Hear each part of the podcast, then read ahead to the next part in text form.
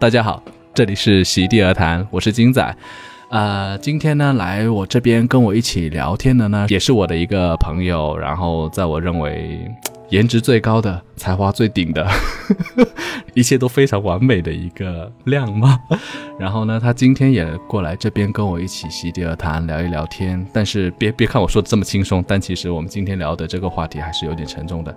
那在说这个话题之前呢，让我先用热烈的掌声欢迎今天来跟我聊天的金莹老师。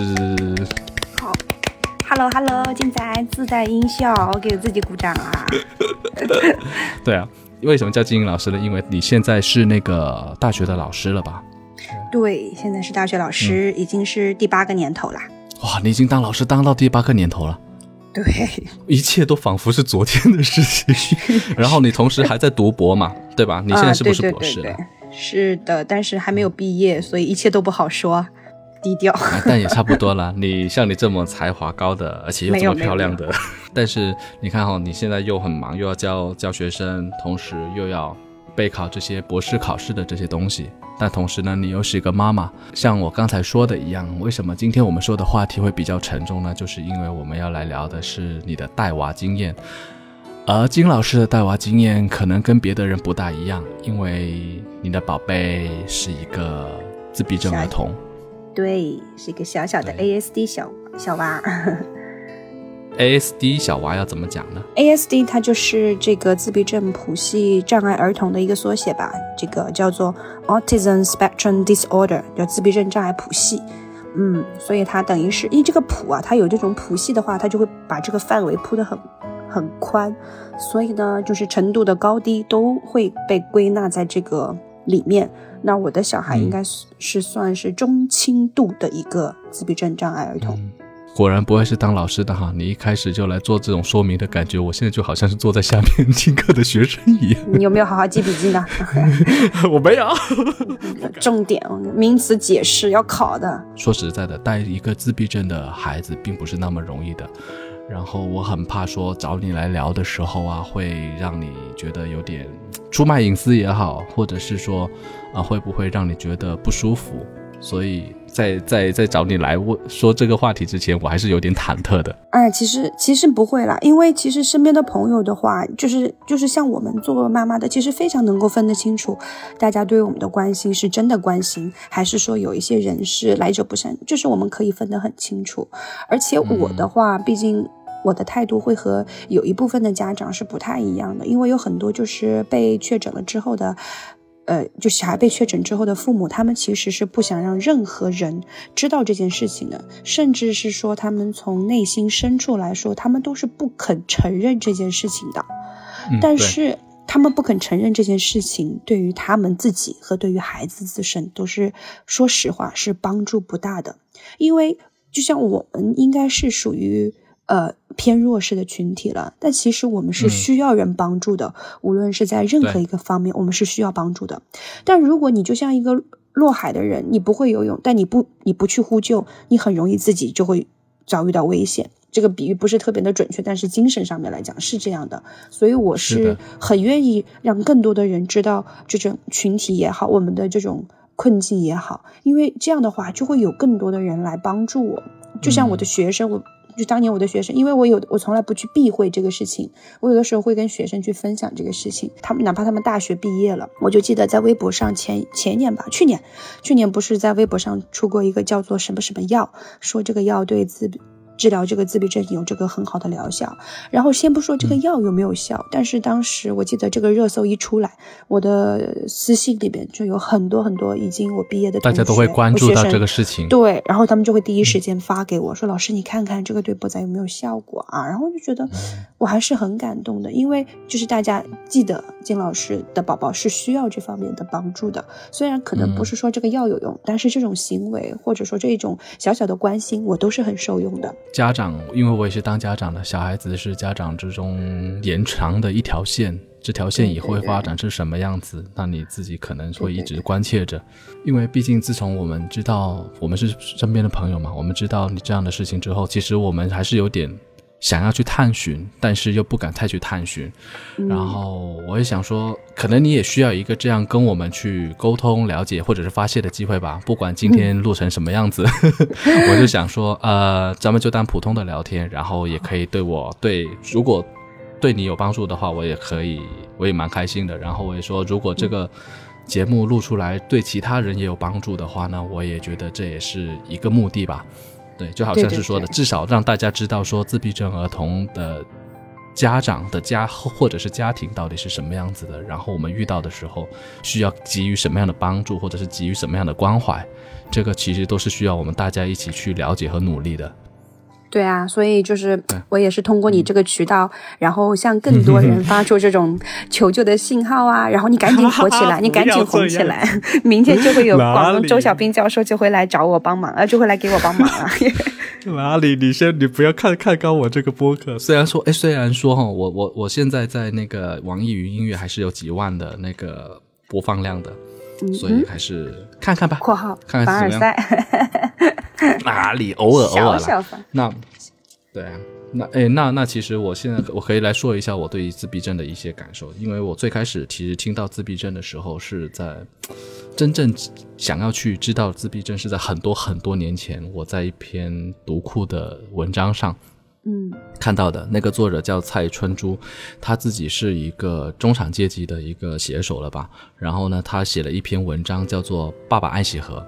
那一篇是我算是第一次真正意义上知道说哦自闭症儿童存在的这样的一个事实，因为以前我们说到自闭症，就好像刚才我们聊的一样，说到自闭症的时候，就是以为自闭症是一个心理疾病，或者是说是一个呃社会疾病什么等等的。但其实自闭症其实是跟呃生理相关的，而且它目前来说好像也是不可检测到的，它降临的几率好像也是随机的，是吧？嗯，其实我我以前也觉得说这个可能单纯的是叫做嗯随机几率，对，但是后来发现了，其实遗传的概率是很高的。哦，还是有关遗传的。对对，第一，遗传的概率是相当高的，就是如果你他的孩子，尤其是父亲这一方哈，如果你发现孩子的父亲。如果双亲都有的话，那其实就是孩子的几率就会更大一些。但是一般来说，好像是父亲这一方的话，他有很多的这种谱系特征。就比方说，父亲他好像也完全就是完全 get 不到谈恋爱的时候的浪漫。就比方说，我们以前 我因为我们有这种。呃，这种群嘛，就听的一个一个妈妈，就是也是也是公众号分享的文章啊，这是可以说的。就是她说她怎么发现，呃，长大了以后，她发现，因为她儿子是得了这个呃自闭症，后她就追溯源头，发发现她老公 好像有这个特质，为什么呢？情感障碍。对，因为她当年她跟她老公说，谈恋爱的时候，她老公长得很帅嘛，就就跟她谈，所以帅还是很重要的。你看她没帅可以包容很多事物的。她跟她男朋友说，说我想去看电影。她男朋友说好，然后就给她买了一张电影票，让她一个人去看电影了。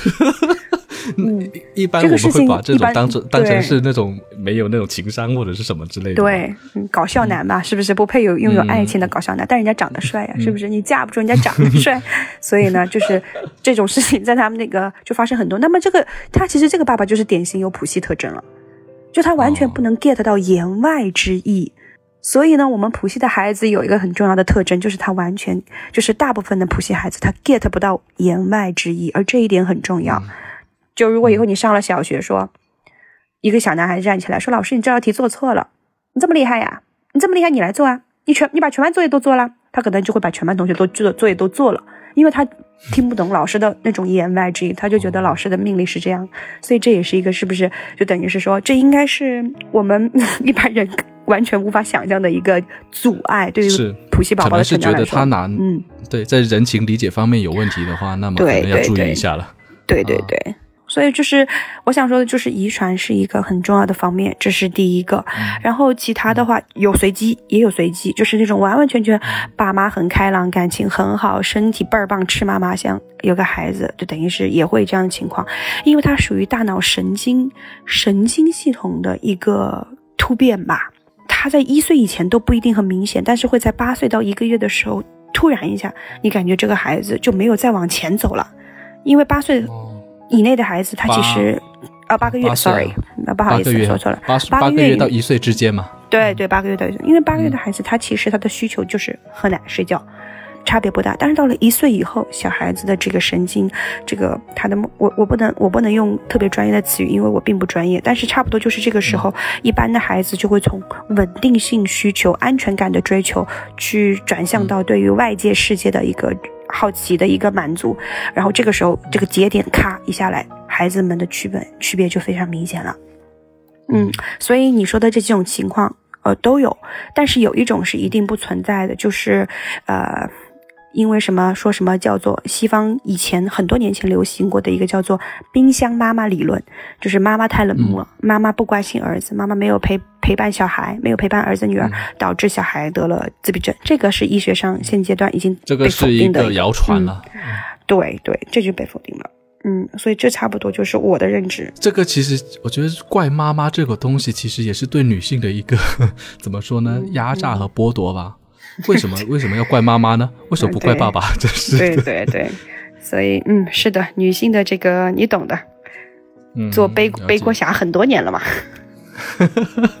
对啊，我除了是当初看到那篇文章哈，也是感动，也是触动。就是说他在照顾这个孩子的时候，有时候会觉得付出很多努力，陪他很长的时间，但是他就是不懂。尤其是想到他的智力可能会以后会保持一种低下，或者是讲到他将来自己的生活如何如何的时候，这个这个作者写的时候就会特别痛苦。我那时候看的时候就开始对自闭症有了这个印象。而且今天要想跟你聊的是，其实是因为我自己的亲属还有我的其他朋友。也都有自闭症儿童，对，就好像是我，我可以跟你讲一个故事，就是有一年，我有一个同学吧，然后他自己生了二胎。然后过年的时候，我就跟另外一个同学去拜访他。我那个同学是是女孩嘛，都是跟另外一个同学去拜访他。然后我另外那个同学呢，就带了一个小孩过去，然后去看了他的大娃，也看了他刚出生的小娃，都好可爱。过了一阵子回来的时候，我那个跟我一起去拍拜年的同学就跟我说，去见的那个同学哈，他的大儿子可能是有自闭症，因为他那天带着那个小孩，带着他的娃过去玩的时候，他就观察到他的娃。一样是三四岁吧，有哭有闹，什么都很好奇。但是像他自己的大娃两岁多还是三岁吧，就好像一直很安静，也不去跟人接触。所以他自己心中其实以前就一直有疙瘩了。后来实在是觉得对比起其他的小孩，真的是有点不同，然后就去看了，然后就发现是自闭症这样子。知道之后，我又想起。当初看那个蔡春珠写的《爸爸爱喜和》的那篇文章，就知道他以后要面对的一个人生是一个非常艰辛的人生。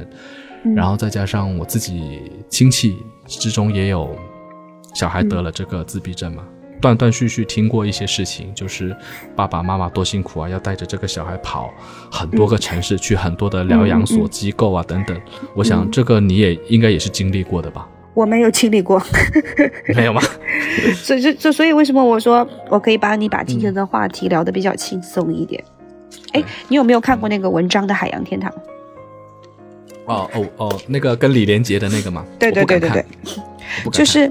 我我我就是看了好几个片段，就觉得对对对，就好像里面有一段是李连杰要带他去死，好像是。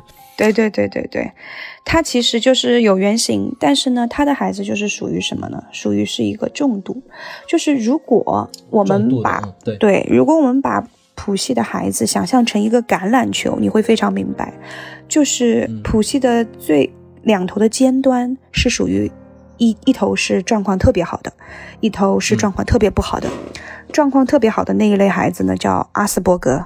你看 Sheldon，《生活大爆炸》的 Sheldon，他就是这一类，因为他也读不懂人类感情，你发现没？嗯嗯，对，他他有非常多自己的这种就是执念，他一定要这么做，对，非常强。然后他读不懂别人感情，而且你发现没有，他讲话的时候基本上不太看人，嗯，因为眼神。但是但是如果我的儿子。也能作为这个物理学家，好像一般人也没有什么意见吧，对不对？嗯，所以呢，我们会把这个 Asperger，就是阿斯伯格这一类的孩子放在我们的谱系的。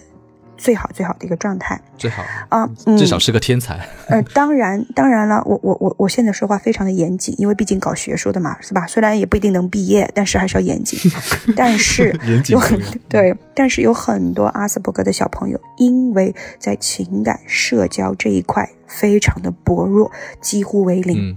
导致他们的智力虽然没有受受受损，但是在读小学和初中的时候陷入了情绪崩溃。而这一类的孩子伴随着而来的是非常容易得抑郁症。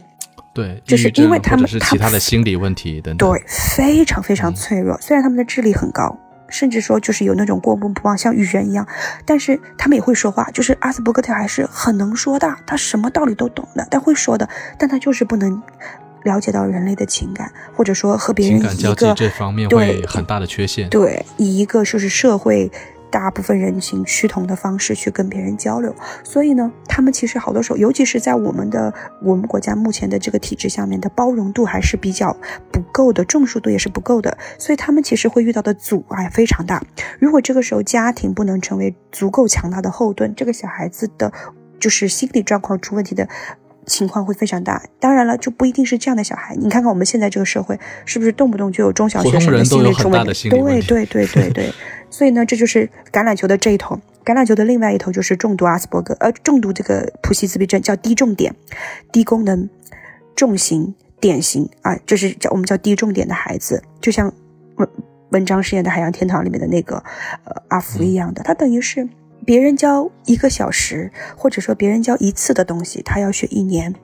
也就是说，他们这样的孩子啊等等的这个东西，你怎么要让一个自闭症孩子扫地？你太过分了，你。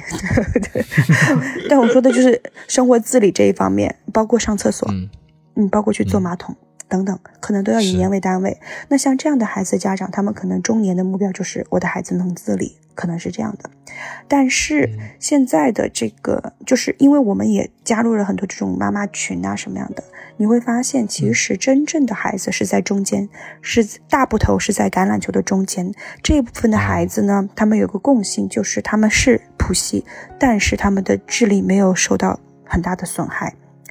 他们智力没有受到很大损害的情况下，他们学习东西是快的。也就是说，他们其实虽然赶不上正常宝宝，但是到了学龄阶段，该认识的字他们都认识，该背的唐诗他们都会背，该要做的加减法他可能做的比别的孩子还好。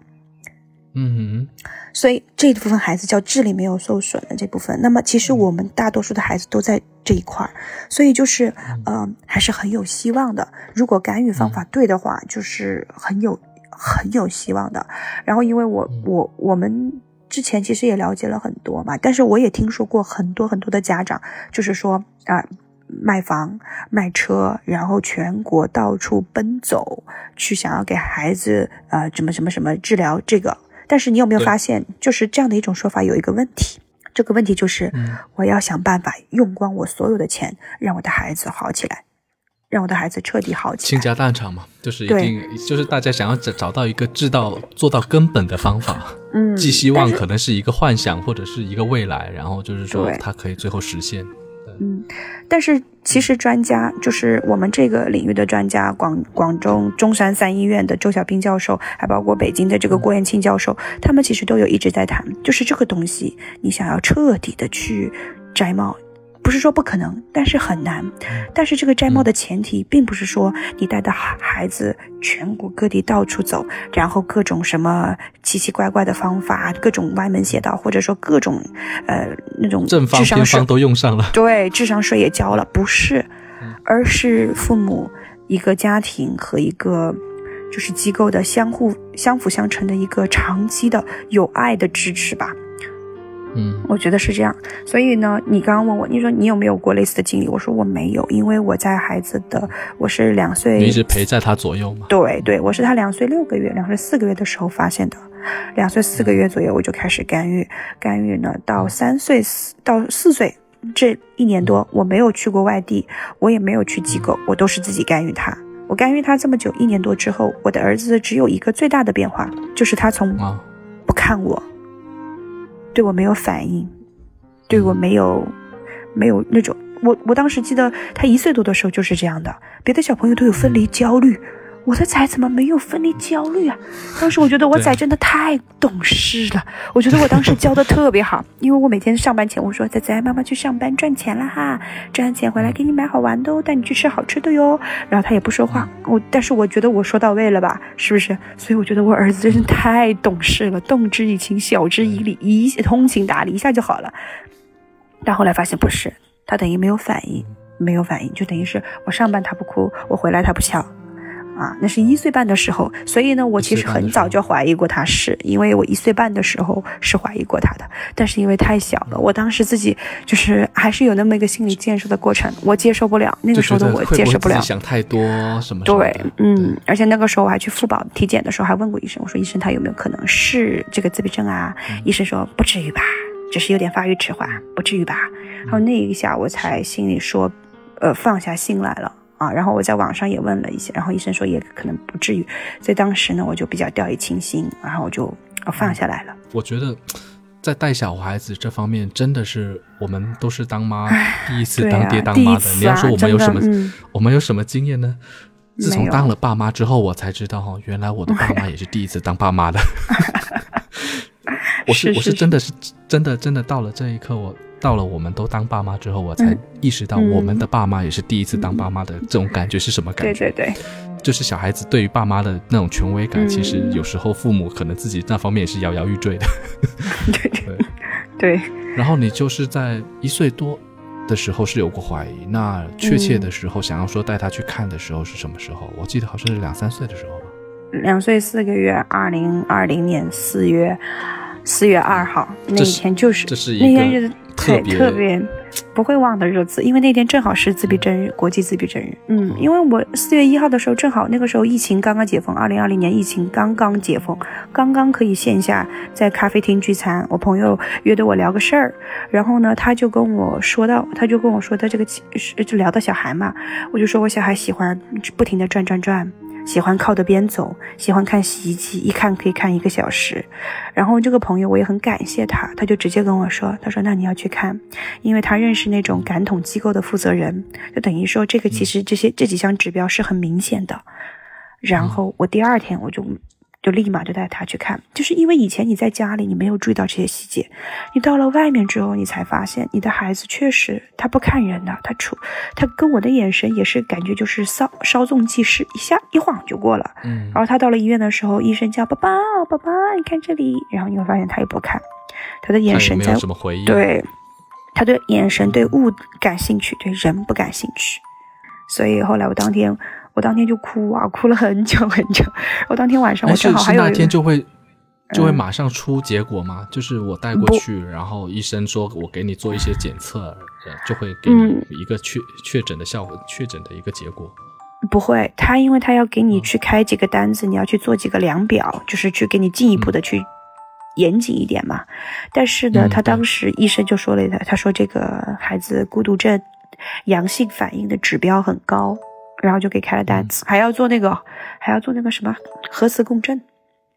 啊，我们说这小孩子怎么做得了？对，对，对，对，对，对，对，对，对，喝了要喝要要喝类似一种安眠药的东西，让他强行入睡，因为不然核磁共振很吓人的。然后当时我们在医院也很也很搞笑，那波仔强撑着不睡，那个眼睛那种要闭不闭，嗯嗯，我就是不睡的样子，对，然后他睡着了吧，又有点小心疼，觉得我们给给孩子灌毒了，把他毒毒毒，给他把毒毒醉了，对，的那个影响还是蛮大的，对他声音声音很大，头也会有，对对对，也会很很心痛，对，所以其实我后来，但是我不能等他的结果，我是属于就是我不能自欺欺人嘛。所以第二天开始，我就开始干预他。然后我当天晚上，我就记得从医院回来，我晚上还有线上课，等于说还有一个线上的课程要给学生上。我前一秒钟还在哇哭哭哭的不行不行不行不行，后来下一秒钟，后来下一秒钟我就一收把把气提，对，然后就开始啊同学们上课。但但是当你真的开始工作的时候，你你就可以稍微把那个情绪忘掉一下。所以我觉得工作真的很重要。它可以让人工作很重要，工作很重要，对，赚钱很重要，工作很重要。我你知道，你知道我这几年，我这几年的那个心理问题，其实就是因为我没有太那种。就是我主要还是跟娃交流比较多嘛，然后你整天处在跟带娃的那个过程之中的话，你就会 focus 在他上面，让你就没有自己去创造的那些能力。你其实工作的时候，你就会当你投入进去，你你什么世俗的烦恼你就会忘记了。有时候可能工作对工作对我们来说，可能就是一个短暂的跟这个想起来会心痛的事情暂时告别的一个过程，让我们先先去投入一下工作，至少工作还能除了。除了工作，除了能够让我们忘记之外，还能给我们赚钱的。以后这个娃还需要我赚很多钱来养。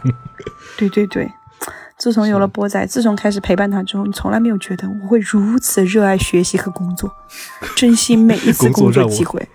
每一次工作都非常有仪式感，平时都不洗脸，就去工作之前把自己洗得干干净净，对吧？化好妆，不浪费化妆品，真的就很有仪式感，然后非常珍惜，呃，学校能够给我这份工作。在这里感谢一下我的校领导。对，然后然后我好像变成一个颁奖现场。对，要感谢 CCTV、MTV，感谢所有的校领导给我这个工作机会。然后其实我也很感谢我自己能有读书的机会，真的就是因为我还还比较就是愿意读吧。然后然后在我们这种大学当老师，你没有博士文凭，其实说实话，未来的成长发展是肯定受影响的。所以怎么样也要读。但是我当时读的时候，我就我就想，我我能去哪儿读？我不能出国。因为我出国，我一个人带他不方便，我也没有那么多钱。对，出省我走了，他不走也不行，因为家里老人不懂干预的方法。我们的干预的方法非常见缝插针的，而且我等会儿之后我们再聊，我可以跟你聊到我最骄傲的事情就是我孩子的眼神现在可好了，就是特别灵。对他现他因为他之前不是我不跟你说他不看我嘛，不愿意看人嘛。对。但他现在可看可可爱看人了，就是我会跟他玩眼眼神游戏啊，我跟他玩眼神游戏，他看我的眼神就能够看得出来我是真生气假生气。如果我假生气了，他就会过来跟我逗逗玩一下，哼，生气了，嗯。那这个已经算是进步很大很大的了。对对对对，因为我因为我也会，我现在也也是在机构里面嘛，就是。呃，为了给自己减轻点负担，也为了让他能够去学一些认知上东西，因为我毕竟真的没有太没有那么多的时间去给他准备那些教案呐，然后去设计教学大纲，我真的分身乏术，不然我真的毕不了业，就成为了第一个肄业的博士从学院里面的。所以，所以我去机构，但是我去机构的时候，我就会发现有很多很多的孩子，他的眼神虽然他认知很好，但他的眼睛里没有，他真的不看人，就那个孩子说话也很清楚。也认字，但是他们不看人，而且他们有就是有一些这样的宝宝哈，会有非常强的情绪问题。有一次上律动课，然后两个呃一个孩子在和他的奶奶玩拍手，然后那个奶奶没有拍到节奏，没有拍上节奏，就是没有咚咚咚，没有咚在点子上，那那小孩哭了一节课。就是他会有一点强迫症的那种东西。对他，他们其实他们也很辛苦，因为他们真的控制不了自己。嗯，他们就是真的会这样，嗯，然后还有一些强迫、强迫性的行为，对对对对对对对对对。那你们之后就开始去关注一下波仔的整个的行为啊、眼神啊、动作啊。那真正确诊的时候是什么样子的？真正确诊的时候就是两个月后，呃，基本上跟我想的是差不多的。他等于是轻度，然后我记得我们在确诊的那一天哈，他是两岁六个月。因为我已经干预了两个月，你明白吗？就是这两个月我没有浪费，然后每天晚上回来我会看书，每天晚上会看一本干预的书，然后我那个时候就立马都开始买了一些课。当时看的第一次看的时候是懵的，然后也会开始就是向一些家长请教了，因为网上有一些家长也是会分享心得嘛，就开始向一些比较我认为认可的家长请教，然后他们推荐的课和书我都立马买过来。比如说我不想浪费一点时间，我会晚上比方说从十点看到十二点半。十二点半，两个半小时就差不多一本小小的书就可以看完嘛。然后那书上面会教很多很多的一些技巧。但最开始这已经算是行动派的了。呃，一定要做行动派。对，对你，你很多家长如果一旦出听到自己小孩可能有这个，可能要不你就破罐破摔，要不就是呃四处四处乱投医啊，或者是去求天求佛求神什么乱七八糟的，嗯，对，或者是整个垮掉也有可能。你自己已经算是。特别心心很强大的，已经开始在做这些，在还没确诊之前，已经在在做各种补救措施了。那也什么办法呢？毕竟是混学术界的，肯定要有一点理论 还是要承认现实，大家 大家要客观一点。对我 我们搞学术的人脸皮好厚，今天脸皮，我们搞学术的人好歹都要从科班出身的这个角度来看问题吧，要从这种有这种叫做什么 evidence。Evidence based 要有证据作为依据才可以吧？是不是？所以我们不做没有证据。了。啊，就医学上叫循循证医医学嘛，就是如果没有临床实践的就不算数嘛，对不对？不能用玄学的角度上来说，对吧？所以呢，就是我就我就我就开始去呃学习，然后一开始头一两天的时候其实有点懵，但是我马上就开始上手，因为因为我觉得他很多能力是具备的，但他不具备的能力是什么呢？是听不懂我的问题，就是什么呢？就是。你就知道，我们买绘本的时候啊，那个绘本的封面的那一页一定和书里的那一页的某一页是一模一样的，对不对？啊，对。所以他其实他他在自己看绘本的时候，我以前就发现他会找到这两张图，就是他能够知道封面当中那张图出现在了绘本的哪一页啊，这就是找一样。但是呢，就是普西开始锻炼的时候，用 ABA，ABA 叫做应用行为分析，我们开始用 ABA 来去做。给孩子做一个培训的时候，他第一件工作就是让你找一样的，把四个东西，把一支笔、一本本子、一个杯子，还放在桌上，然后给你一支笔，然后让你找一样的，然后你就会找到这个一样的，这个叫做什么呀？这个笔。其实这个东西他肯定知道这两个是一样的，对，但是他听不懂“一样”这两个字哦，所以呢，我们就不停的掰着他的手。让他把这个要让他意识到问题是问题，这个存在，对对对对。所以在最初的那一年，我们基本上教他的是听懂问题，他能够慢慢听懂。他现在能听懂的问题就基本上也比较多了。然后，那第一年做的这个这是理论工作，但是后来我后来在用这个理论的时候哈，我就发现呢，这个理论就是这种用法有一个比较大的弊病，是什么弊病呢？就是它太过于依赖图片、图卡和桌面上的一些。东西了，他把这个很抽象的情绪啊，伤心、愤怒、快乐、紧张这些情绪也用图片来表示。然后他用图片来表示的话，那还拿出一张卡片说：“嗯，这什么情绪？”然后孩子说：“伤心。”然后这什么情绪？孩子说：“开心。”这如果是程度好点的孩子，他会自我归纳，他 OK 的。这要是如果程度特别差，我们所说的低重点的孩子。他就只能够把这张图片和这种情绪做对应，他不会泛化了，他不能够把这个情绪推推己及人，推到别的别人的表情上去了。所以，当我后来用这个方法教到这个部分的时候，我就觉得不行，这个方法不能用了，我就我就暂停了一段时间，然后就开始用我自己的方式和孩子去沟通，用自己的笑脸、生气的脸来跟他对对视。对对对对对对对对。我觉得后后期也没有什么太多的方法，但就是爱孩子吧，爱孩子你就理解孩子，理解孩子，他才会知道他是被爱的。因为一开始孩子不说话，他他说不出来什么话，然后他说不出来话的话，如果你去忽略他，那么你肯定就是错过了一个和孩子沟通的机会。我记得最初的时候教孩子开口。那个专家的建议是，你一定要让孩子开口，并且要让他意识到开口有好处，开口有好处。那么孩子本来就吃，给你糖吃，嗯，但是他孩子不一定要糖哦，对不对？所以他一开始的时候，我们就是意识到孩子到底要什么。然后我当时觉得这个道理是非常有道理的，因为他那么一天的时间，他想要主动跟你说话的时间是非常非常少的。但是突然有一天，他坐那儿吃饭，我们把他放在安那个。宝宝餐椅上面，他出不来嘛？他吃饭，他这个时候他就突然对着斜前方这个角落，他不会用手指。谱系的宝宝，我们判断他是不是谱系的一个很重要的标志是，他不会手指，不会用右手食指去分享说妈妈你看，或者说在不说话的时候，他会用右手食指指物，因为这叫共享，共享的能力，谱系的宝宝没有。所以呢，他那个时候。他不说，他不指，他就用眼睛看的那个斜前方四十五度的地方，然后一直很着急的说哒哒哒哒哒哒。我当时就疯了，我说这什么东西啊？他不会，那个时候他两岁半呢，两岁半两岁七个月，他他还不会说是和不是。那这时候他突然看着那个角度，很着急的说哒哒哒哒哒哒。我当然要给他拿到啦，我是他妈，他这么着急想要这么好的一个语言的动机，我难道不要帮他吗？于是呢。我就把他视线范围内他看到的东西一样一样，可能性一样大，这是我拿得动的了，对不对？他如果要拿个沙发，我也拿不动。他能拿得动的，我视线范围内的东西，玩具啊，我都拿给他看。我说波仔，是不是这个？他的眼神没有变，他没有，他没有出现那种哎是这个东西的那种笑脸的变化。然后我就去换，我说是这个吗？他也没有变，他不会说不是嘛？他我只能通过他的眼神和表情，然后一直换到第五样的时候，我说波仔是这个吗？他就他就笑。他笑的时候，他还说哒哒哒哒哒哒，然后我就当时我就很开心，我就跟他说：“我说宝宝，停车场，停车场。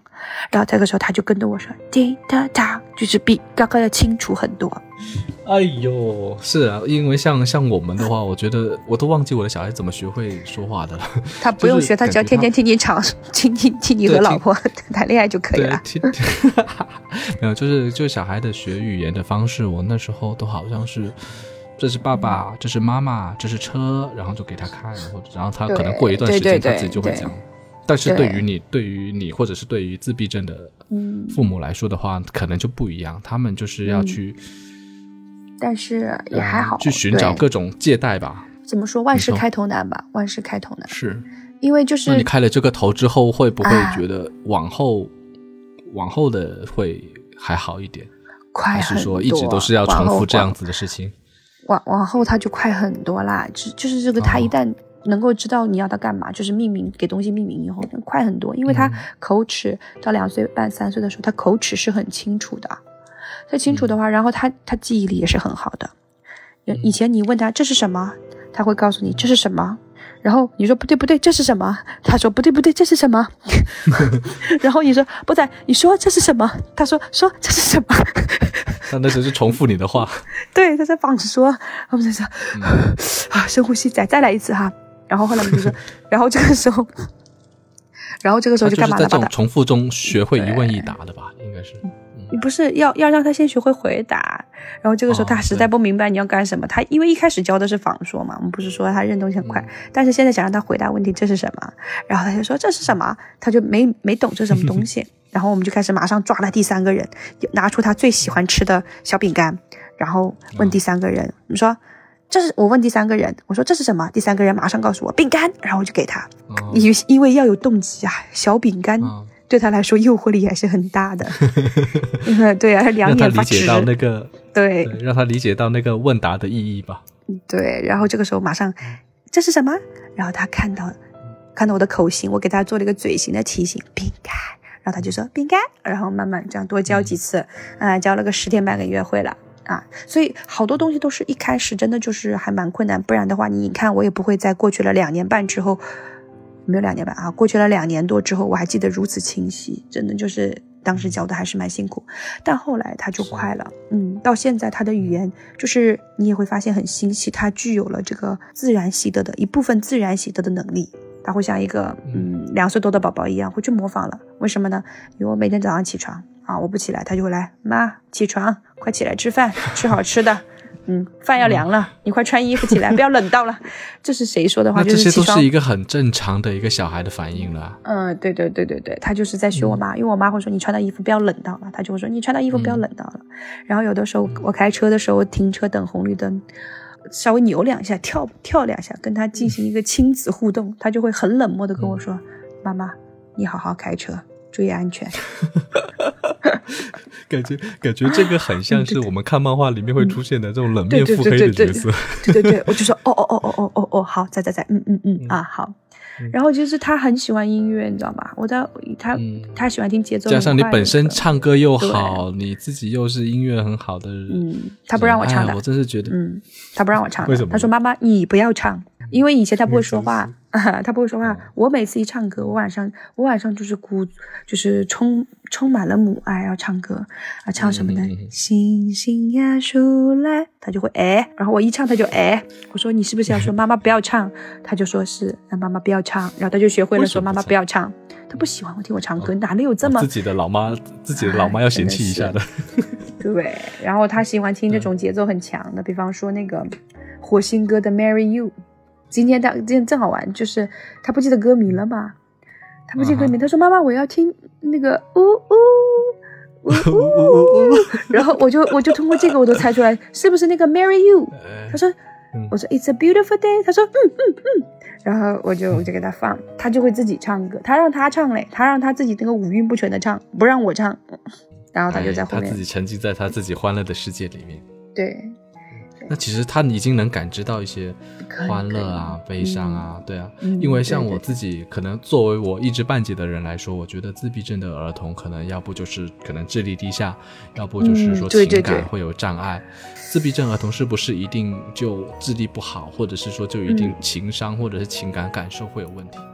嗯，你看波仔的面部表情，你觉得他会有很不一样的地方吗？就如果他不开口的话，嗯还好吧，是不是？嗯。然后呢，如果到了八岁以后，一般来说哈，一般来说，孩子他其实是智力不受损害的，但是后面的道路就人走的就各不一样了。就是哪怕有的程度很重的孩子，他的妈妈如果非常的有爱，非常的用心，呃，微博上就有一个这样的大 V 妈妈，她等于是全职的陪她的孩子，而且是很灵活、很用心、很有爱的陪伴。所以她的孩子嗯虽然程度很重，但是她的孩子还是有灵光的，还是很有灵灵气的。就是他孩子还是不太会说话呀，跟波仔一样大，但是还是有灵气，嗯很聪明，会耍会耍小聪明的那种，就是有了 就是那种。我觉得是聪明，就是他为了想偷吃一点东西，会把妈妈先关在门外，然后把那个吃的藏在自己被子里面。嗯，嗯只是他不知道他这个藏的东西会化，这 这妈妈要洗被子，把冰淇淋藏被子里了，但他知道他要藏，因为他妈他知道妈妈不让。但是你说的就是如何判断就是程度轻重的话，就是有一个标准，也不是标准吧，但是你从面部就可以看出来了。因为如果到了五岁以后，程度比较重的孩子没有得到很好的帮助和干预，他的面部表情会发生一些变化的。嗯，你可以就类似我们说的低能儿的那种，没有那么严重，没有那么严重，哦但是你一定可以看出来，他多多少少有一些些的丢丢的不一样。嗯，是，还有就是在公共场合的时候，如果你发现一个呃本来应该已经上小学啊的小男孩啊、小女孩啊，他们在了一些场合做了一些很不适宜的事情，或者声音突然特别大，或者特别小，那么其实就是等于是说，也是一个呃不一样的一个一个标志吧。嗯，你这样让我想起我曾经坐地铁看到的一个场景，就有个小孩，他就躺在地上，一直、嗯一直要出去，一直要出去，就是不想坐地铁。就如果普通的小孩不想坐地铁的话，其实就是闹一下，然后可能父母安慰一下就没事了嘛。但是这个小孩是全程哭一路，然后我就看他的父母旁边，他的妈妈已经是很不想理他了，然后嗯爸爸就在那里想安抚，但是也做不上忙，就是他全程就是那种我要出去，然后好像很恐惧、很恐怖的样子。所以这个算不算是其中一个自闭症小孩的一个表现？单看这一个特征，我们倒不能判断。但是呢，就是如果是从家长的角度上来说的话，就是如果他是一个普系的孩子，那这个时候你应该带他出去，你应该带他离开这个地铁，因为这个地铁给了他太大的压力、太大的恐惧。所以我们说，为什么说孩子需要爱？因为如果普系的小孩呀、他他他，比方说他一开始不会说话，不会说话的时候，他其实人是不是有有情绪的，会有喜怒和哀乐的。你乐到很好表现，这个其实并不会缺失。不会缺失。他嗯他如果有痛苦，别别小孩子有委屈有痛苦，他跟你说出来，你说爸爸，我今天很难过，我好委屈，你凶了我，我不开心。那你可以想，哦，宝贝，对不起，爸爸给你买个棒棒糖吃，对不对？爸爸带你去玩。那，孩子的压力就疏通了。但是我们的孩子他不说，他不知道怎么说，他不会说。如果你不不慢慢的去耐心的陪伴他，或者说让他慢慢的把他的语言带出来，他会说了。他的压力就会疏通。那如果我我个人的角度哈，就是以我这种江湖郎中的态度来说，如果久病成医了，我觉得。嗯，那肯定。是的，那肯定是的。那就是如果是说这种很多孩子，你没有给他及时的去疏通情绪，在他又不会说话的情况下，他有压力，久而久之，如果尤其是你还打了他。比方说，你就会哭，怎么怎么样？如果你打了他，哦久而久之会会发生。我我认为普系孩子里面最糟糕的一种行为是什么呢？就是自杀、自残、自伤，他会打自己，对，他很痛苦啊，他没有办法，他抓自己、打自己，抓别人、打别人，但不让他抓别人、打别人，就会打自己。所以为什么最后就会到，嗯，很多你看到社会新闻里面的一些一些那种小孩，那这个这个就比较沉重了。所以我就是还是想说，就是陪伴孩子一定要用爱，哎，爱太重要了，你而且是真的爱。没有，因为我是从那个你的朋友圈的话，我是觉得你付主在波仔上面的爱和努力，其实是真正去参与过的人嗯都难以想象的。就是如果是我自己的话，我虽然说我也是带孩子的，但我觉得我未必能够做到像你这样子，既可以在繁忙的工作中抽出时间来陪小孩，同时也能跟小孩去不花很多的耐心去教导去。学习更多的知识，然后来反哺在小孩身上，这种嗯如果没有强大的心理素质，我觉得是很难做到的。我就说嘛，我预感你这一句是要夸我，所以我一定要让你说完，对吧？我的预感很准的。主要主要主要，我觉得你刚刚好。波仔还有一个幸运，就是有一个也有一个向上乐观的妈妈吧。我觉得向上乐观是一个作为一个自闭症儿童家长所必须要一定要具备的一个特质，不然的话，整个过程谁都很痛苦。嗯，其实我一直也有想过，我为什么这么乐观。嗯，但我觉得，如果我觉得我这个乐观的话，其实如果分享给别人的话，其实也是一种帮助。我第一个乐观的就是，我还是得谢谢我爸妈。啊，对，嗯，因为你知道我很多，对，因为你知道我是就是正好就是离婚两年嘛，差不多就确诊多久就离婚多久了。但是这两年就是我爸爸妈妈是属于无条件帮助我，无条件帮助我的，把我接回来。而且而且，因为接回来的第二年，我妈妈就跟我说，语重心长说：“说金怡呢，现在波仔也比较稳定了啊，也越来越好，一天比一天好，你去考个博吧。”我其实当时是很抗拒，因为我觉得我没有那个时对，这件事我没有这个时间。但是那个时候，就是我妈妈还是支持我，她说等于是，呃，赶一年晚一年。然后后来我就是还是下定决心考。呃，备考了七个月，七个月到八个月，然后那个时候就是非常非常累，是我人生中最累的时候，因为我让学校领导，因为领导也考虑到我情况特殊，把我的课都排在了下午，也不多，就是两个下午，然后其他的一些就是琐碎的实呃实习啊、毕业论文的事情，然后呢，每个上午我都陪波仔，每个上午都陪波仔，然后下午的话，我妈妈就会在家。帮我带，他其实身体也不好，但他会帮我带嘛，嗯。帮我带，然后晚上我在在学校随便吃点晚饭，看到差不多八点多钟回来，我再接着带，就这样我们全全家人去轮替。所以如果没，而且而且我这两年我没有做饭哦，我都没有做过一餐饭，我都是我爸妈在在帮我。所以我如果没有这么强大的后盾，我不相信我会乐观。没有我的爸妈在经济上和人力上支持我，我不可能是现在这个样子。所以。所以没有什么，没有我我其实我觉得我自己不不是什很很乐观，就是命比较好，真的命比较好。就我爸妈爸妈真的对我好，而且他们我离婚这么久，他们从来没有说过，对，就是他们没有精神上 PUA 我，对对对对，世俗上的那些，你知道别的父母可能会有一些难听的话，而且你就说时代发展到现在。未必那些父母也会发展到多好。现在依旧是离婚的，我我就关注过一个作者，他自己离婚之后，他父母还是时不时会跟别的那些什么邻居啊，然后说一下，哎呀不幸啊什么。其实你感情既然完完结就完结，就会大家就会对离婚的女性甚至会有点羞辱的感觉。但其实我觉得你的父母都还开明，然后也很科学，我觉得。然后我也我也经常在朋友圈看到他跟波仔跟爷爷啊，就是你爸爸玩的一些事情啊，对啊，都都玩的玩的很开心啊。对他姥爷，他很喜欢姥爷的，因为姥爷处处就是因为我们家人都是有种那种乐颠乐颠的那种状态嘛。对，所以我妈就是因为当时跟我妈说，我说妈。就说，因为我妈会有的时候实在忍不住会说我，因为我不太爱做家务，嗯，所以所以我觉得，嗯，我爸妈还是蛮好。但是我跟你讲个好搞笑的事情，前两天晚我妈一直说你这么优秀，不着急的，你要是不想找你就不找，对不对？反正你有婆仔了，你有孩子了，你着什么急？你担什么心啊？我说是的，妈妈，你说的非常对。然后，嗯，前天晚上我看他手机，因为他的手机密码我知道嘛，我就也也不是要探窥人家隐私，就正好拿到了，打开一看，对，正好瞄到了。他在看本地相亲，本地相亲网站。妈妈，妈妈有心事但不说。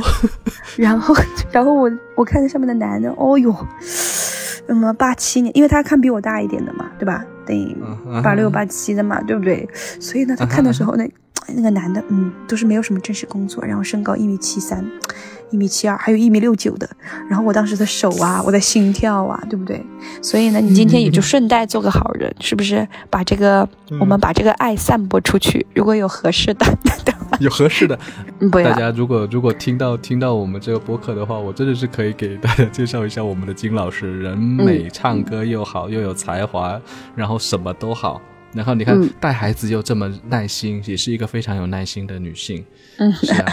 所以今天来，你看来跟我们聊这个播客的时候，感觉我这个播客已经开始在冒金光了。这个标题，就是有大爱，对不对？我在我在小区里面，对。我我就用不是南昌因为疫情封了两个月嘛，就等于是用这两个月成了小区的孩子王。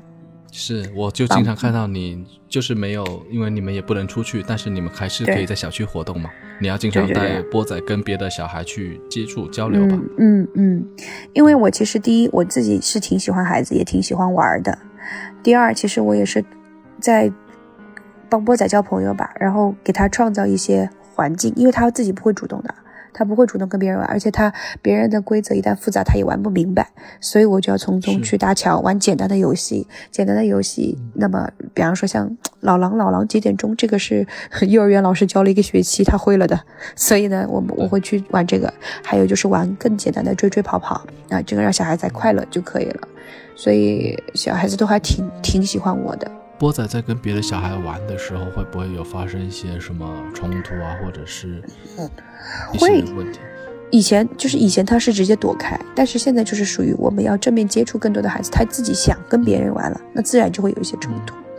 然后呢，小区里面就是有一次我记得很有意思，就是，嗯，他有的时候他很大方，他如果是他他认定的朋友，别人拿他什么玩具，他都会同意的。嗯，但是有一个他他自己自认的好朋友，就是他骑波仔的车，波仔 OK 了。但是呢，波仔想去骑他的车，那个男孩子也就他不 OK，不 OK，而且踢波仔，劝大家踢波仔，波仔从那以后就也不让那个男孩子骑自己车了。呃，我觉得哦嗯嗯蛮好，不吃亏。小，是我我是觉得小孩子的交流其实是没有逻辑的。对，那对像像波仔跟其他小孩子的交流，我觉得偶尔没有逻辑一下，应该也不算太大的问题吧。嗯，他现在还小，嗯，等于是社会对他的包容性还会大一些。但随着他的年龄的增长，他的这种社交性的不足可能会给他带来更大的麻烦。因为你现在小学、幼儿园老师是可以保护到你的，但是上了小学之后，你懂的，有的小孩子很强的，就是是你见过那种小圆精的小童小小男孩、小女孩吧？啊，懂就不。对，很聪明，很机灵的。就你我现在每一天都祷告，就是上帝保佑，千万不要这个这样的小孩子的未来会有欺负，肯定肯定多少会有一点。我现在每天脑子里面琢磨的都是以后怎么样去小学啊、幼儿园跟这些孩子打成一片。他幼儿园的小朋友都还都还蛮好，因为老师也会教育说，都是大家都可以帮一帮，帮一帮啊波仔，嗯，波仔现在是上幼儿园的小班，小班，小班哦小班他也是上嗯小班。对那他其实，在幼他是可以上幼儿园的，嗯，可以的，然后也可以交给老师，然后让老师来去进行一个教导啊，或者是梳梳理沟通，这些都没问题吧？嗯，不错的，他他是愿意的，就是他每天上幼儿园的心情和我们上班是差不多的。你不会啊？你你现在上班是很开心的，我不知道，我像我不不能跟我们这么境界这么高的人比嘛，你懂的。普通人上班是如同上坟一样。对对对对，就是这种感觉。嗯，因为他在，哦他也会但是这闹嘛，就不想去啊。嗯，对会啊，啊，正常小孩都是啊。许多爱每天早上醒来的时候都是，我不想睡，我要睡，好困。哎，那许多儿在幼儿园有有朋友吗？有玩的好的朋友吗？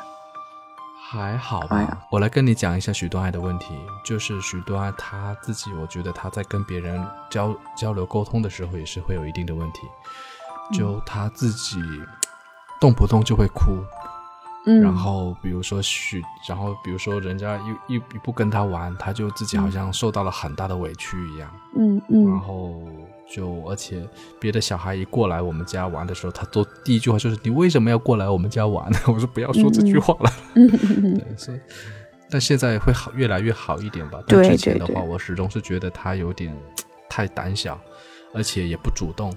就像个憨大姐一样，就是整个人长得像个土豆，憨憨的。对然后你这么说，你女儿真的是是亲爹了。嗯 对我一直觉得她跟别人交通呃沟通交流始终是有一点点欠缺，所以还是有点、这方面有点担心，有点挂心。不用担心，我跟你讲，我我做了这种，因为我的孩子他有这种和别人很特别的地方之后，我后来就是去，我会更我会更认真的去观察，嗯，其他的宝宝不行，我以后有嗯机会了，等波仔长大了，我一定要再去修个儿童心理学的博士。我这么难这么能念书，不能浪费，因为这样的时候，就是你会发，嗯，你会发现其实每一个孩子在他的成长过程当中都会有他的优点和他的不足，就是短板嘛，对吧？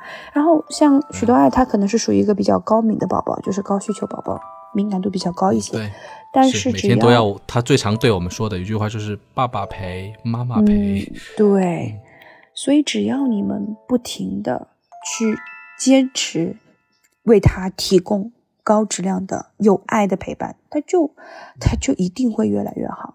而且他一定会就是说越来越自信，越来越勇敢这样的，因为他这个是当然，我不觉得说孩子稍微胆小一点有什么问题啊，我觉得没有任何问题。但是如果你们就是说希望他怎么怎么样的话，那也就是用一种坚定啊、温柔的方式去慢慢引导他，他会越来越好的。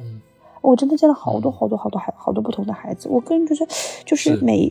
对，就是哪怕大方向再好，就是有那么一个小偏差，都是会有的。所以就是放轻松，放轻松。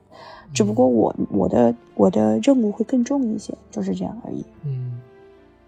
那如果按照现在这样看的话，波仔他将来，你是你有没有想过波仔的将来？还是说我们就先这样子用爱陪着他一一步一步走？嗯，尽人事知天命吧。因为我这个人说心里话，你表面上说我说我不好强，好像也没有人相信。对，就是在大家眼里，我好像 就在大家眼里，嗯，没有没有没有，我在大家里好像是个很好强的人。但是我觉得我我真的好差劲啊！我也没有什么学术业绩，我总是我最多就是上课比较厉害，上课可以拿奖，就是省里面比赛。想上课就可以拿奖，但是我真的没有别的能力，所以我其实是不喜。哎，拜托你这句这句话就是，比如说，哎，奥运冠军说，哎，我的能力就只能拿个冠军，我好像没有其他的方面的可以努力。嗯，但是在大学当老师，科研还是很重要嘛，要会发论文嘛，这个东西没有办法，教学是没有办法给我拿分数的，所以就是我我其实还是很希望他能够就是隐匿在未来，隐匿在小学中。就是能够去好好的去读他的书，如果能读到大学当然是最好。如果读不到的话，我也希望他能够接受完高中的教育吧。嗯，因为也不是说没有先例，因为有真的很多那种用心陪伴的父母，呃，有这个先例。而且他，而且博仔他其实我觉得他是聪明的，就是他学东西，其实你只要一让他明白了，他学得很快。所以就是属于他的智力这部分还没有受到太大的损伤，我们觉得还是有这个希望的。但是还是希望他快乐为主吧，就是能够快乐的，能够锻炼他的受挫能力。他没有受挫能力，就他还是会有情绪很激烈。他不会，不不不，他情绪很好，他在普系宝宝里面算情绪已经很好的、很天使的了。他的受挫能力是指他一旦做一件事情做不好，他不会去愿意做第二次。他不愿意去尝试第二次，嗯，而如果是别的 NT 宝宝，他就很愿意去不断的尝试，最终获得那种极大的满足感和成就感。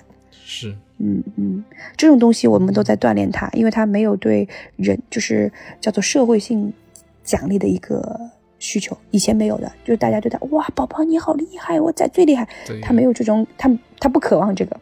但是后来，就是每一次在他的成功当中，我们都会去把这个添加进去，相当夸张的鼓励他拍手，然后哇，让他慢慢做到这个样子耶。对对对，然后慢慢的让他就嗯哎，然后以后他要做什么哎，妈妈你看我，然后他才做，嗯，我看了他才做，做完以后马上哇塞，咱太厉害了吧，是不是？嗯，像我们这种表演型人格，还是可以演得很夸张。对啊，金老师的演技还是很厉害的。哎，那那你自己觉得带的自闭症小孩最困难的是什么呢？你觉得是心自己的心情呢，还是说这有时候努力和付出还有得到的不成正比？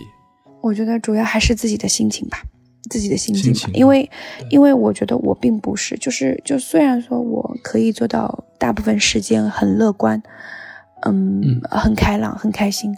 但是其实心里有的时候是过不去那道坎儿的嘛，就像我们今天今天的这个故事，今天这个我发生的事情，你也知道哈，就是他等于是这个机构，他经常会请一些这种企业来去做一个什么关爱、送爱心活动、送爱心活动。我我其实一想到我的孩子要更像是一个秀是吧？你是觉得？对，这首首先本来就是他，他表明了我的孩子是需要被关爱的那一类，他就是会让我觉得我的孩子很 special，我就会有一点点的难过了。但今天的特殊点让我特别刺痛的是，是一群四五岁的那种所谓的小记者来到这个场合，让他们去跟孩子做互动，但他们其实有的孩子都是懵的，都不知道怎么互做互动，然后他们的家长就在那里一顿摆拍。哎，仔仔看这里好棒！哎，我们家的我们家的仔仔在关心这些特殊儿童哦，这样子。对对，我真的很觉得此处省略一百零八个脏字啊。这这真的很很难过的，很刺痛的，而且你不觉得很讽刺吗？他们是想要给他们锻炼他们的孩子，让培养他们的孩子有有爱心、有同理心。可是这些家长一点都没有同理心，对他们自己根本没有同理心。他们没有想过，他们拿别人的孩子做摆拍道具的时候，你根本不可能教得出有同理心的孩子。真正有同理心的家长，不可能在不过问别人的情况下私自的去拍这些照片。而且你甚至可以可以感受到，可能某些家长的一些偏见，或者是一些对。不屑。最后还有一个送玩具环节哦，送文具哦，我 我这里省略两万零八个脏字，他给我儿送文具，嗯，还好我我我当时是我当时是忍住了，很难过，没有，我中途夺门而出，我把我就我不管他，你们要去摆拍，你们摆，我带不再走了，嗯嗯。我我因为我觉得没有道理，难道没有肖像权和隐私权可言了吗？我觉得没有任何道理。对，对，所以就是这些都是都是廉价的一种表现方式。对对对对对。但你有本事捐个十万，我倒可以忍一忍，也不是不需要，是吧？但是 就是这种这种情况，我我这种情况其实就会就会时不时的去让我觉得需要又又需要再次去自我修复。又需要再次去发泄，然后才能慢慢的去恢复，然后不停的告诉自己没有关系，我下次会做得更好，我下次要更坚强，然后说没有关系，我的仔仔是很棒的，然后就不停的去自己去做心理建设，嗯，就是。但其实这个过程是很艰难的。嗯，我跟你讲，自闭症圈也很卷的，哪一个圈都很卷。自闭症圈还有卷的这种东西？当然啦。条件程度好的，你想想，在同一个群里面，在家长群里面，比方说，哎，许多爱上小学了，是不是啊？同班同学都是同班同学，大家都一样，是不是都是小土豆？哦，为什么他家小土豆，对不对？在一年级、二年级、三年级，这个剑桥 PET 就过了呀，是不是？那为什么我家小土豆到了四年级都过不了？你着不着急？然后这个时候你可能会忍不住说出一句：“你看看谁谁谁，人家三年级就过了 PET。”然后我们就变成了我们当年自己最不喜欢的父母的那个样子嘛。是的。但是到了我们这个群体，我就更急了。我靠，同啊不不行啊，这个刚刚说的能不能能不能录进去啊？这个我们同样是这个群体当中的。然后哎，你会发现有的有的父母倾其所有用爱陪伴，然后他的孩子几乎已经好到。没有任何症状了，然后你会自责啊，你会觉得你做的不够，我做的还不够。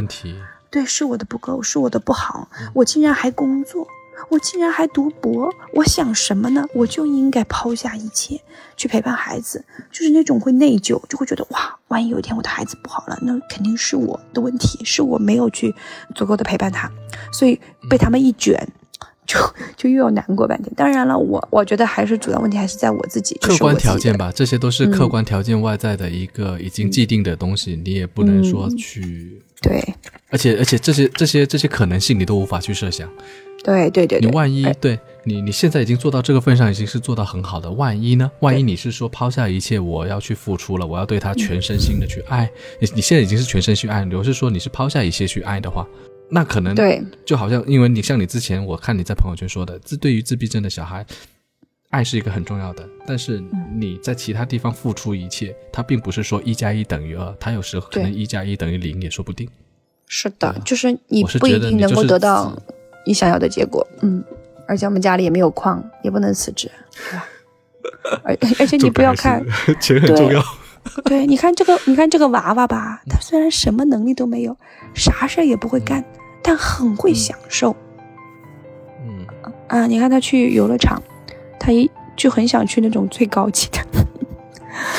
然后呢，也有这，他们也有这种需求的吗？我要去高级场所。对他其实是不知道的，但是就是因为他其实他小的时候他玩也不爱玩，就是他像大禹治水一样，路过那种游乐场啊、电玩中心啊，三过家门而不入，从来都不斜眼看一眼。他小的时候的游玩方式就是在商场里面沿着那个墙角绕绕绕的那个墙边跑，因为他喜欢那种视觉刺激，所以他特别喜欢坐地铁。因为地铁的时候不是快速开动的时候，那个窗外的景象是一个快速倒退的嘛，有灯啊，有人啊，有一些物的变化。对对对对，他的眼球可以。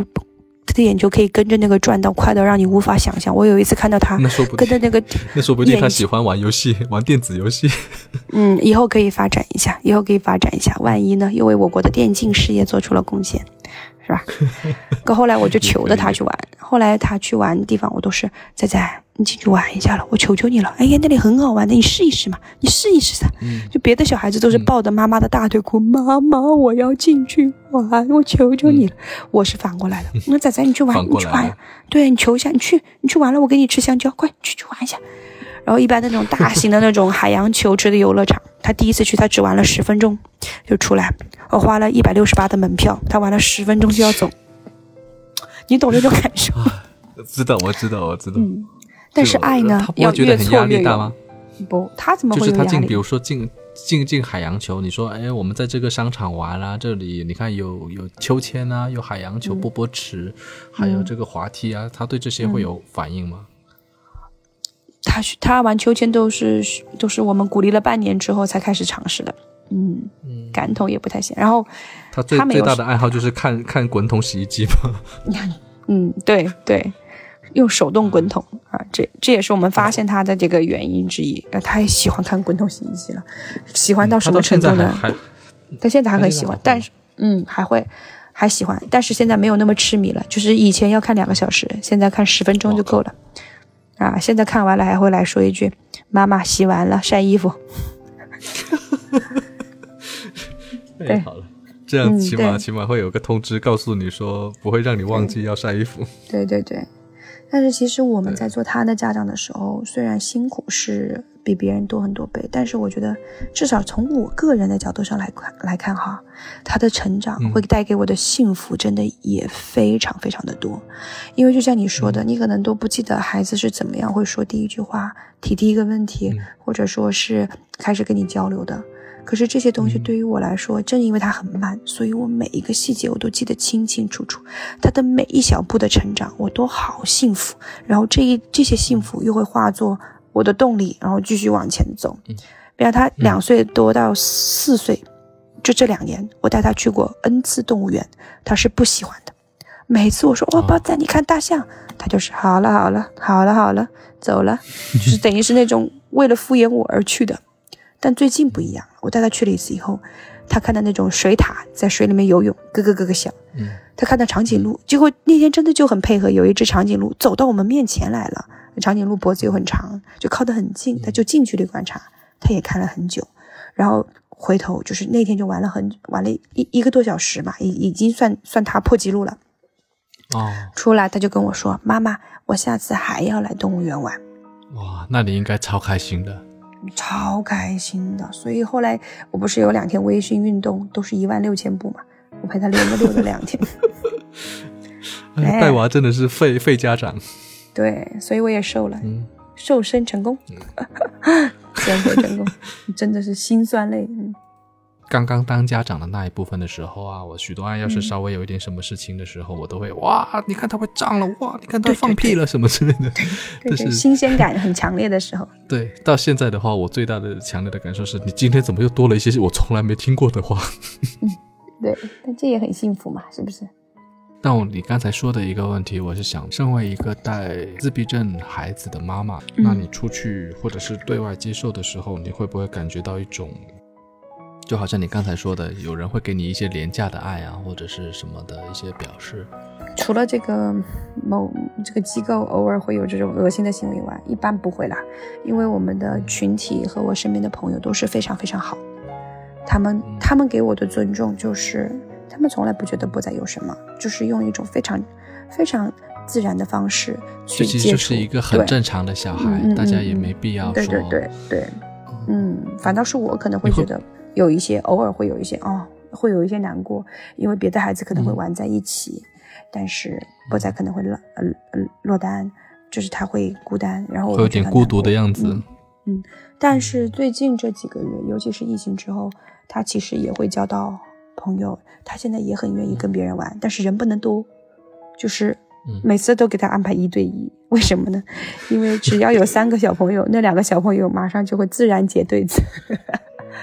嗯 嗯，其实我看到很多人啊，比如说我自己的亲戚的，他们为了小孩，可能是已经牺牲了自己所有的个人时间，现在也不好说了。未来呢？你自己有没有想过说自己考虑自己的一些事情？因为我觉得你现在做的每一步都是为了说，让给波仔创造一些更好的条件，包括你要去读博，或者包括你的一些工作的原因，其实也都是说要给孩子创造更好的条件。你有没有想过说，那同时给自己去做一些考虑呢？也没有啦，我感觉我没有你说的那么无私，就像每个月的工资，波仔都花不到。花不到我几个钱一样的，都是我自己给自己花掉了。但是就是，对，因为我的工作，我也必须要去读个博呀。因为不读博，可能万一以后不让我上课了呢？学校动不动就威胁你说，哈，你们这些专业老师，你再不去读博，以后就不让你们上课了，让你们去做行政。这也是一种很可怕的威胁嘛，对吧？然后至于工，呃，至于工作的话，毕竟可以赚钱嘛，是不是？赚钱的话，哎，但是波仔，哎，波仔想吃什么，我还可以给他买。他以前不提要求，他后来提，我当时他不提要求的时候，我当时就下定决心，只要我儿子开口的，尽可能满足。因为他以前真的不会提要求，他现在提个要求，我基本上，呃，都能满足。毕竟他提的要求也比较便宜，妈妈我要吃咪咪，是吧？一块钱能不满足吗？是不是？咱也不缺点这些小钱。然后我自己的规划其实就是，我还是想说要跟我的儿子一起进步吧。就是这一点是真的很难。我唯一的问题和困境的焦虑在于时间不够，因为我个人认为，像我们在读博阶段，尤其是像我这种跨专业读博，从英语跨到了文学，甚至还是古代文学，我觉得是一天至少要看六个小时的书会比较靠谱。但我现在的话，我得非常非常非常辛苦，或者说非常专注的情况下，才能有五五个小时。不够的话，可能就只有三个半小时。我感觉很压力大，你这是要把所有的时间都掰得碎碎的。跟你录这个播客之前，我其实心里是蛮像我刚才说的很忐忑的，我就很担心说我们聊着聊着，然后你在那边哭，我在这里要给你递纸巾，我递不过去。但我觉得很乐观真的是非常重要，就是说自己本身不乐观，你真的要学会如何让自己乐观，不然的话，往后的挑战更大，你都不知道怎么撑下去。我觉得就是，我觉得是所有很多人，就是我我们自从知道自己的孩子有这个情况之后，其实我个人感觉，我对这个社会上许许多多的，嗯，比较弱势群体的家家庭都会有更多的这种感同身受吧。然后我觉得就是因为自闭症带来的改变吧，就是说可能会让你多一些看法。对对对。然后我想说的是，如果说真的是条件经济条件，呃。比我更好，或者说也有家人支持的，那么其实他完全可以就是放松下来，用爱去陪伴孩子。因为当你真正真正的去陪伴孩子、爱孩子的时候，他其实是可以感觉得到的。就像我现在，我的孩子，他每一天，他都，他都会用一种我不太就是说非常微妙的方式来表达对我的爱。就比方说，他其实每天早上是舍不得我出门的。然后呢，他又不知道自己怎么说，但是他从那个巧虎啊里面学来了一句台词，说妈妈去上班了。我一说完这句话，他就会说，妈妈早点回来，嗯，下班早点回来。就他知道应该这么用，他说我想你，怎么早点回来？就是他不是他自己的语言，但他借过来的，至少是吧？用对了地方，就是就是我还是对他其实是有在表达表达爱的。然后他有的时候。比方说，我也不是说是一个完美的人，我经常会发脾气的。就是我这个人耐心，尤其是很累的时候会发脾气的。我发脾气有一次，我发现我的孩子就是他的情情感已经丰富到什么程度了呢？他发现我在发脾气，然后他他想哭，他的眼泪已经在眼眶里打转了。结果他看到我一回头瞪，就是回头看到他，他给我再来了个微笑，就意思是。嗯，妈妈，你不要生气。你看，我也不是我，我不难过。然后眼眶，眼泪在眼眶打转。天哪！我那个时候，我那个时候，我内疚到，给我三尺白绫，我现在就可以上吊。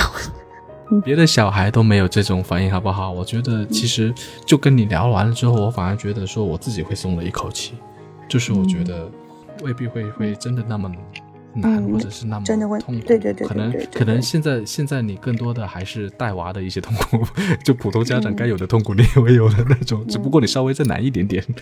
我可以这样理解吗？嗯，再再难再再多加一点点吧，但是就是。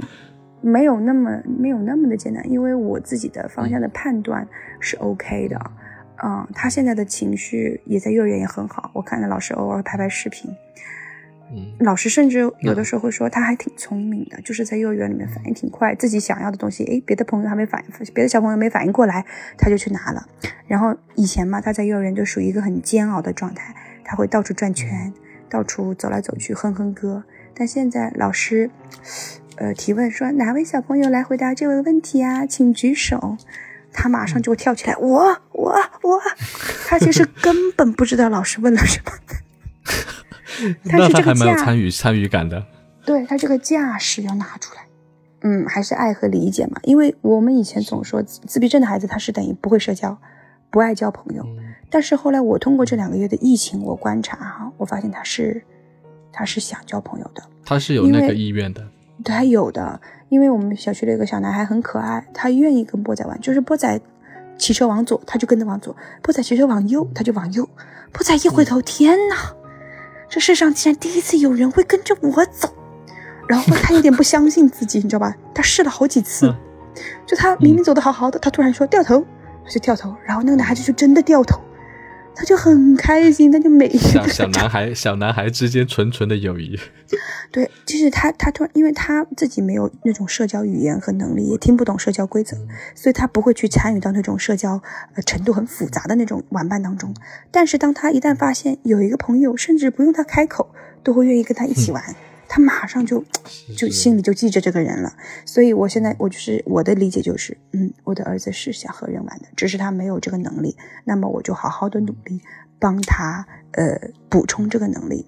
但是我现在的一些困惑就是属于说，其实我还是需要更多的专业理论知识来帮助我，目前还没有这个时间，因为我实在是被古代文学的这个这个这个这个我的博士课程还包括我的工作分去了一部分时间。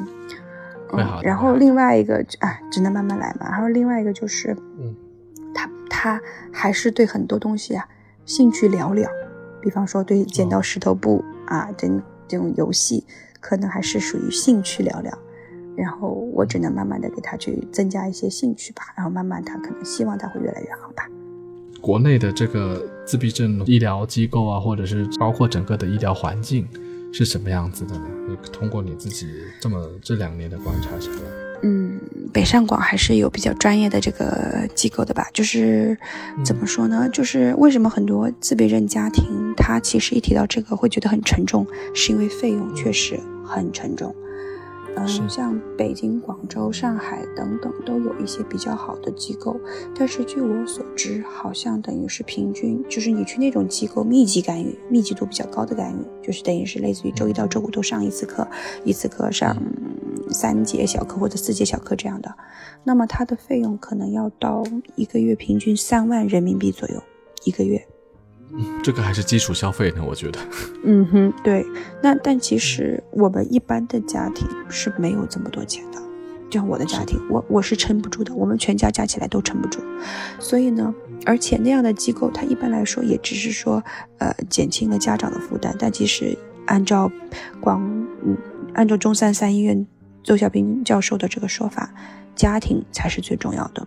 所以我觉得我们没有走弯路，没有说把这个钱说去过度的浪费给这些呃机构，而是自己去干预。我觉得，嗯，可能稍微慢一点，但是它相对来说还是灵活的，它是灵活的，就是等于它整整体走势是好的。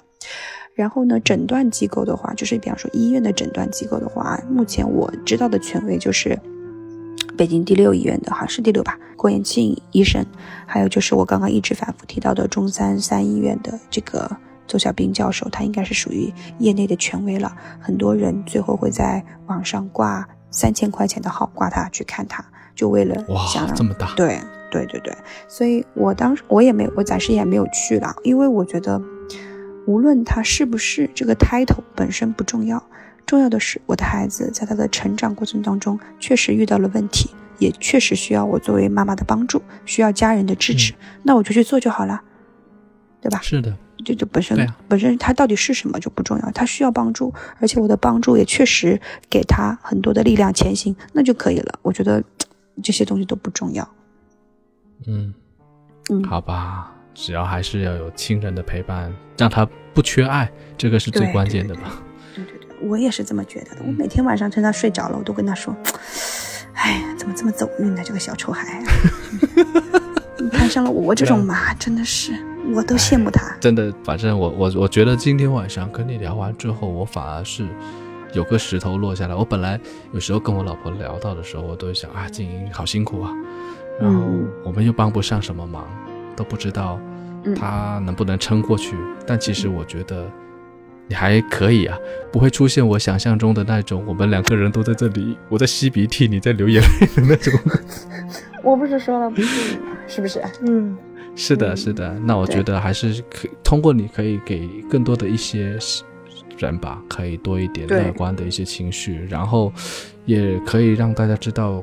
跟自闭症小孩沟通或者是交流是一个什么样的情况？那好吧，那就谢谢你今天把我在时间需要很多时间去学习、去工作的时候呢，然后抽出宝贵的时间来跟我聊这个博客，非常感谢。然后也祝波仔吧，也是祝很多的自闭症儿童吧，都能够好好的长大，然后大家也少一点偏见，然后也多给自己的小孩一些爱，无论是不是。小孩有什么毛病，都应该给予我们自己小孩更多更多的爱。是对，是的，真的爱孩子就会找到方向。嗯嗯，好，节目的最后就说一下广告，就是这里是喜地而谈，然后也感谢金老师今天过来跟我们分享他和他的小朋友之间的一些故事，然后希望大家都能有一个美好的未来。那我们下期再见啦，拜拜，拜拜，拜拜。